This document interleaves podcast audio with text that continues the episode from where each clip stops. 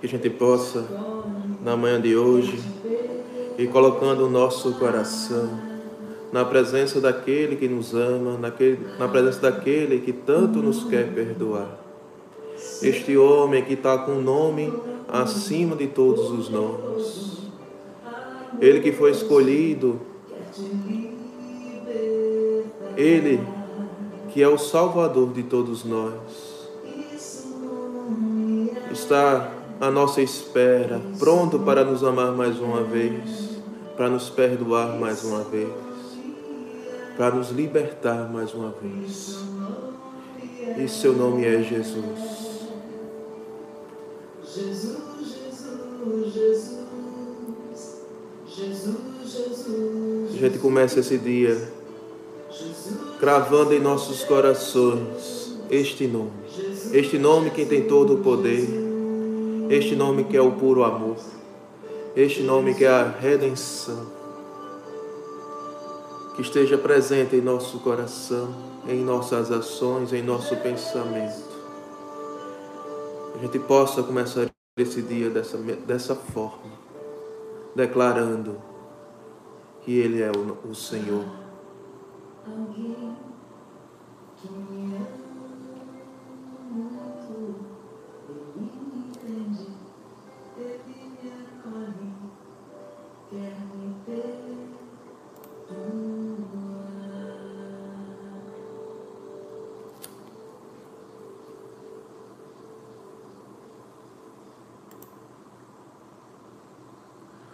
Bom dia, meus irmãos. É com muita alegria que hoje estou aqui. Fazia tempo que eu não aparecia, né? Mas hoje estou aqui para fazer a partilha da palavra.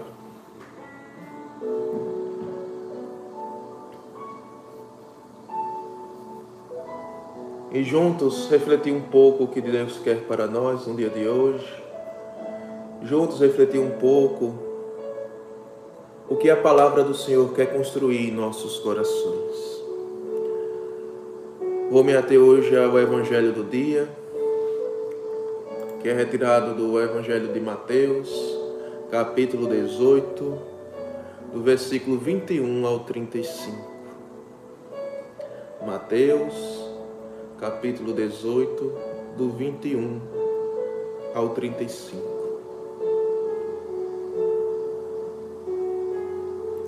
Amém?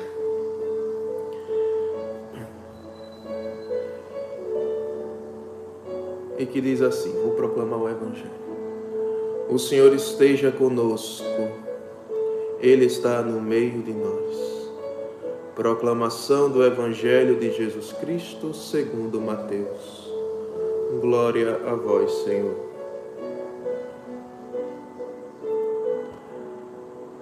Naquele tempo, Pedro aproximou-se de Jesus e perguntou: Senhor, Quantas vezes devo perdoar se meu irmão pecar contra mim?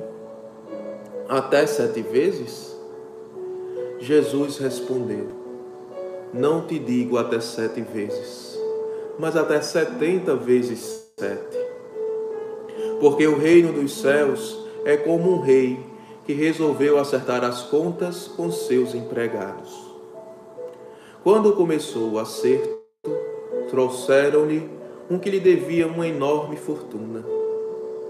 Como o empregado não tivesse com que pagar, o patrão mandou que fosse vendido como escravo, junto com a mulher e os filhos e tudo o que possuía, para que pagasse a dívida. O empregado, porém, caiu aos pés do patrão e prostrado suplicava: Dá-me um prazo e eu te pagarei tudo. Diante disso, o patrão teve compaixão, soltou o empregado e perdoou-lhe a dívida. Ao sair dali, aquele empregado encontrou um dos seus companheiros que lhe devia apenas cem moedas. Ele o agarrou e começou a sufocá-lo, dizendo: Paga o que me deves. O companheiro, caindo aos seus pés, suplicava: Dá-me um prazo e eu te pagarei. Mas o empregado não quis saber disso. Saiu e mandou jogá-lo na prisão, até que pagasse o que devia. Vendo o que havia acontecido, os outros empregados ficaram muito tristes. Procuraram o patrão e lhe contaram tudo. Então o patrão mandou chamá-lo e lhe disse: Empregado perverso, eu te perdoei todo a tua dívida, porque tu me suplicaste.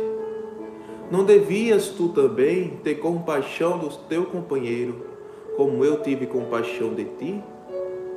O patrão indignou-se e mandou entregar aquele empregado aos torturadores até que pagasse toda a sua dívida. É assim que meu Pai, que está nos céus, fará convosco, se cada um não perdoar de coração o seu irmão. Palavra da salvação. Glória a vós, Senhor. Pois bem, meus irmãos, a palavra de hoje por si só já não dá uma explicação clara do que o Evangelho de nosso Senhor Jesus deixou para nós com relação ao que é que Deus espera de seus filhos em relação ao perdão. Começa com a palavra de hoje começa com um diálogo entre Jesus e Pedro. Ou seja, ainda é um fato real. Jesus vinha pregando e dentre a pregação veio sobre reconciliação, né, um pouco antes, né, na palavra, em Mateus 18. Ele já começa falando do perdão, e por isso Pedro o indaga. O indaga de forma até técnica, né, para saber, né, ou seja, a procura do, do homem, essa mania que nós homens temos de procurar os ritos, né, de saber como proceder então ele pergunta nesse sentido a Jesus: Mestre, quantas vezes então devo perdoar o meu irmão que ele pecar contra, contra mim? Até sete vezes? Ou seja, ali para Pedro, determinar uma, uma quantidade e, aquele propôs já era para ele assim um número significativo. E Jesus vai além.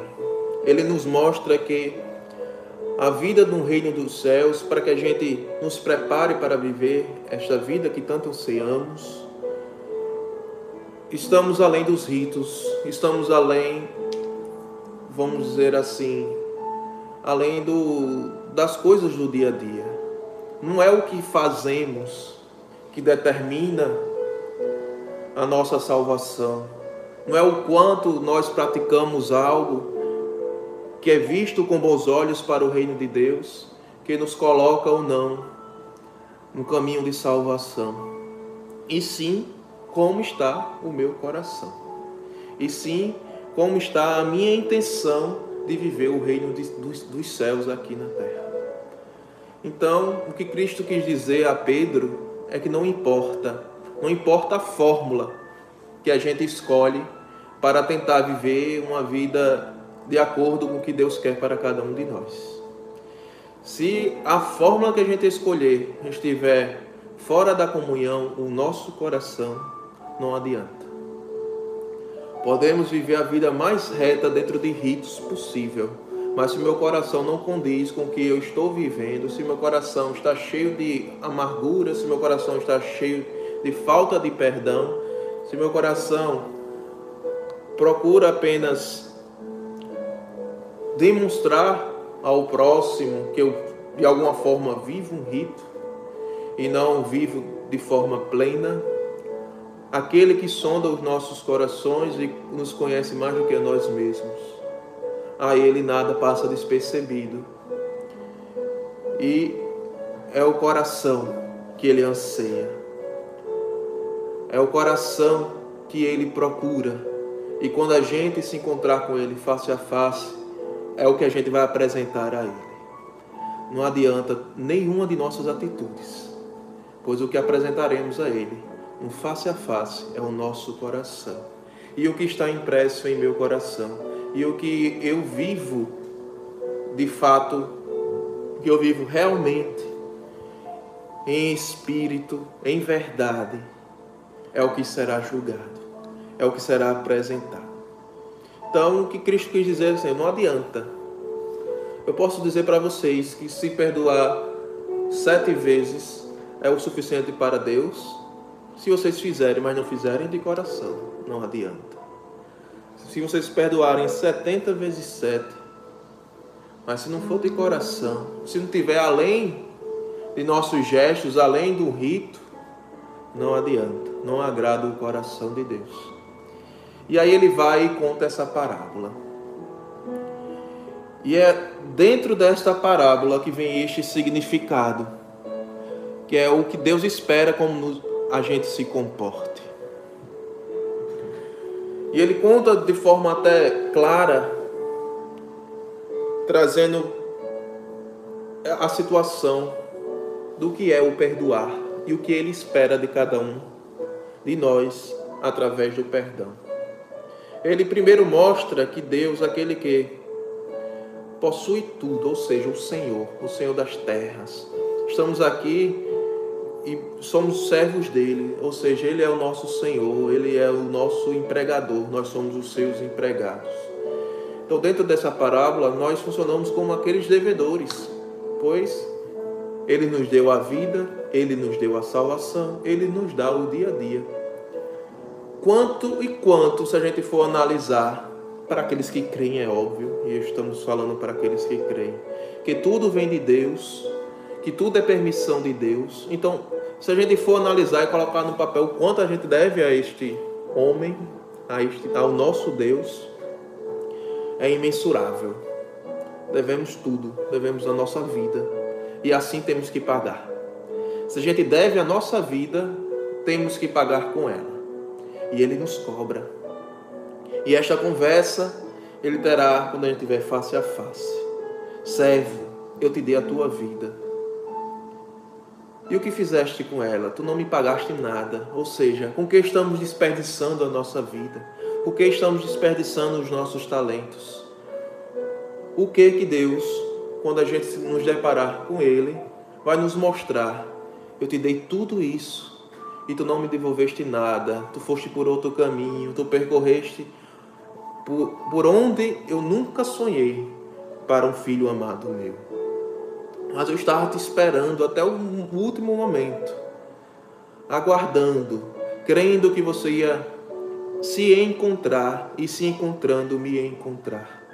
E neste encontro, refazendo a tua vida, ia começar a me pagar o que tu deves. Ou seja, quando a gente tem esse encontro real, quando a gente decide por essa vida em Deus é que a gente começa a viver conforme os seus sonhos e começamos de alguma forma pagar a Ele o que devemos.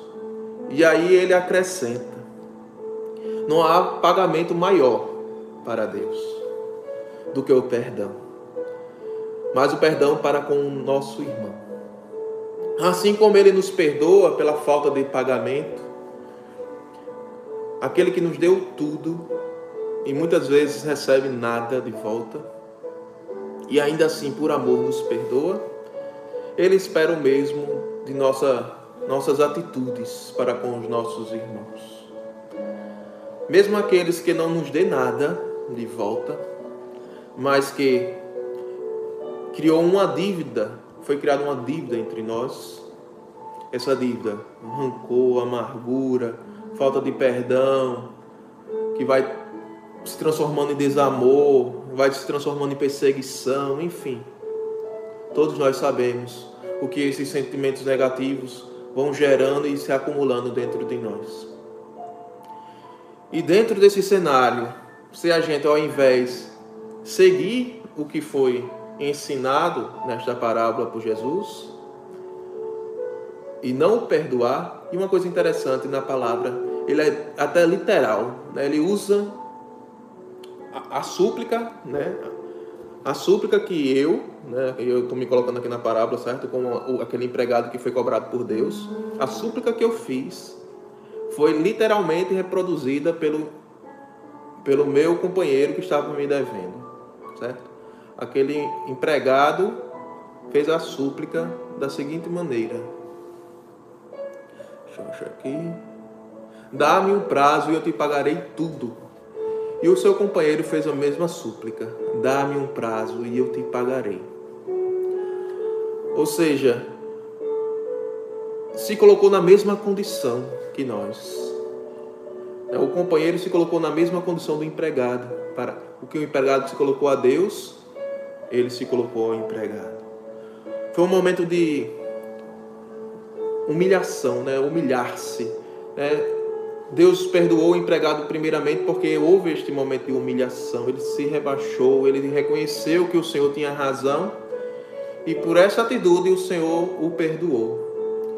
E seu companheiro teve essa mesma atitude para com ele. Ele se humilhou, ele reconhece que o empregado tinha razão e que ele devia algo, mas não tinha condições naquele momento e o que ele podia era se submeter, né, humilhar-se. E dentro desta humildade, ir atrás e de alguma forma pagar. Mas aquilo, mesmo sendo o mesmo ato concreto, mesmo sendo o mesmo ato do empregado, não o tocou. E me faz pensar que o rancor, né, o, o, essa amargura que a gente carrega, já nos traz como consequência, por exemplo, a amnésia, né? vamos dizer assim. Ou seja, não importa quantas vezes fomos perdoados, não importa quantas vezes fomos amados, não importa quantas vezes Deus manifestou em nossas vidas, fez milagres, fez prodígios, não importa o quanto a gente perceba da ação de Deus na nossa vida. Mas quando estamos carregando dentro de nós um rancor, uma amargura, somos comedidos por uma cegueira espiritual e não conseguimos enxergar que o irmão faz parte da obra daquele que tudo deixou à nossa disposição, mesmo sem merecermos. E aí agimos de maneira inapropriada para Deus e passamos a, ao invés de ser aquele humilhado, e passamos ao invés de ser aquele que se humilhou e percebeu a miséria que é, passamos por nossa soberba e vaidade querer esmagar o próximo como se fôssemos melhores do que ele. Esquecemos todo o nosso pecado e vemos apenas a nossa dor e da nossa razão por estar sendo devido por alguém. E passamos então a querer ser o Deus dessa pessoa, só que um Deus desmedido, um Deus sem amor, um Deus apenas que quer ser servido. E muitas vezes nos perdemos nesse sentimento e passamos a perseguir o irmão. É isto que Deus veio nos mostrar com essa parábola. E dentro desse contexto, nos, nos faz refletir um único caminho que é possível para que a gente consiga concretizar de alguma maneira o que Deus nos pede. A gente só consegue perdoar, a gente só se consegue colocar nesse mesmo estado se a gente passar então a amar como um Deus. Deus nos perdoa porque Ele nos ama. Então a gente só consegue perdoar se a gente amar. O único caminho que nos leva ao perdão, o único caminho que nos leva nessa direção de amor é amando, é praticando. Não adianta colocar ritos de perdão, não adianta indicar que é necessário perdoar, se a gente não procurar aprender a amar. A gente só vai aprender a perdoar se a gente aprender a amar. E por mais complicado que seja entender este caminho, né, pois teoricamente, né, quando a gente fala de amor é algo muito mais difícil do que perdão, principalmente neste amor distorcido que a gente conhece, né, do, desse sentimentalismo então nos deixa cada vez mais distante. Mas se a gente entender o que é o verdadeiro amor, se a gente entender o que é esta postura de amar, né? a palavra nos diz que só a intenção de querer amar já começa esse processo. Ou seja, se a gente já se quebra em entender a nossa miséria e entender o amor de Deus para conosco e começar dentro desse processo de aceitar o amor de Deus, a nos amar de alguma maneira, mesmo a nossa imperfeição, a gente começa a enxergar que a imperfeição do próximo é algo normal. E por isso a gente começa a nos esforçar a amar. Quanto mais enxergo as minhas misérias, quanto mais enxergo os meus pecados, mais me abro a enxergar e aceitar as misérias e o pecado do irmão. E este tem que ser o processo. Não é à toa que ele mostra na parábola. Primeiro ele mostra a miséria da, do empregado. Ou seja, se enxergue. Você é, é destinado aqui, mas eu te amo mesmo assim. Agora vá lá e faça o mesmo. Com os outros nadas, que é igual a ti. Tá? Ele te deve, mas tu também devias. Ou seja, ele é pecador, mas tu também é. Ou seja, não tem diferença alguma. Então amem-se, perdoem-se. Se o empregado ali tivesse refletido a ação de Deus para com ele, o quanto de amor foi derramado por Deus em seu coração, independente de tudo aquilo que ele viveu e devolveu a Deus, se ele tivesse tido essa consciência no momento de súplica do seu companheiro. Ele tinha se percebido pecador tanto quanto ele, e nesse processo de amor, que começou em Deus para com ele, ele tinha amado. E é esse o amor que Deus procura entre nós. Este reconhecimento primeiro do amor dele para conosco, e neste amor dele para conosco, reconhecendo as nossas misérias e mesmo assim se sentindo amado por ele conseguir estender o nosso coração em amor para o nosso irmão. E é este o processo que Deus nos pede. Simples, sabemos que não é. Fácil, sabemos que não é. Que se fosse, não seria uma vida de cruz, não seria uma vida de renúncia, não seria uma vida cristã, ou seja, o que Cristo fez. E ele nos veio mostrar o que é a verdadeira vida, o verdadeiro caminho e a única verdade. E é isto que a gente tem que se apegar, é isto que a gente precisa, dentro de nossas limitações, nossas limitações, eu sei, dentro de nosso tempo. Ele conhece o tempo e a limitação de cada um. Mas isso não pode ser para nós motivo de desculpa para não ir cada vez mais buscando, dentro dessa misericórdia, essa transformação e ser um cristão melhor, em ser um cristão cada vez mais parecido com Ele, em ser um, uma pessoa cada vez mais de um coração aberto ao amor e afastando cada vez mais essa falta de perdão de nossas vidas. Deus é tão misericordioso que nunca esperou de nós que sejamos perfeitos. Tanto que nos deixou esse sacramento da reconciliação, pois sabe a matéria que, que ele nos fez, sabe a miséria que somos e sabe o quão é, reclinados ao pecado somos. Mas ele não perde a esperança de que a gente desperte cada vez mais a uma vida reta, a uma vida com Ele, e dentro deste amor que Ele despeja em cada um de nós, nos encontremos e queiramos viver de forma fiel ao seu ensinamento. E nos pede apenas isso: amar. É como se fosse assim: eu não olho mais nada seu, mas se você conseguir amar o próximo como a si mesmo, como eu amei, como eu te amo, ame o próximo. Ame o próximo e todas as outras tuas misérias não serão, não será vista, não será levada em consideração por mim, porque tu entendeste o que eu queria de ti, propagaste o amor, me pagaste com amor, amando os irmãos que coloquei à tua volta. E este precisa ser o nosso caminho. Este precisa ser nosso caminho de perdão. Amar. Por mais difícil que seja, por mais doloroso que seja, Por mais que muitas vezes a gente ache que é impossível, mas precisa ser o caminho procurado por nós sempre.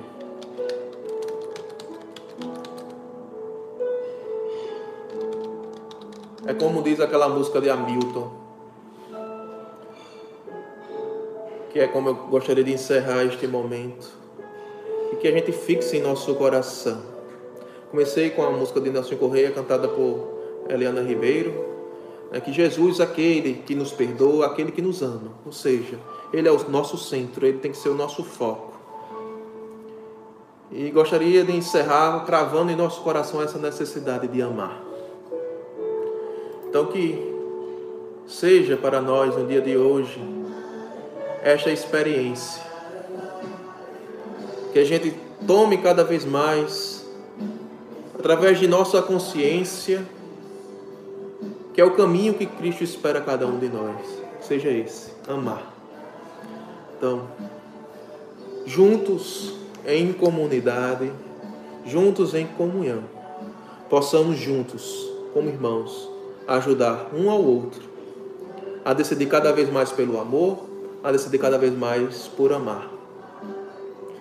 E amar é ser paciente, é ser compreensivo, é entender as limitações, é perdoar. Lembre, lembremos, o meu tempo é diferente do irmão. O que eu vivo é diferente do irmão. Cada um tem sua realidade, cada um tem o seu tempo, cada um tem o seu amor. Mas que caminhemos juntos neste caminho de amor.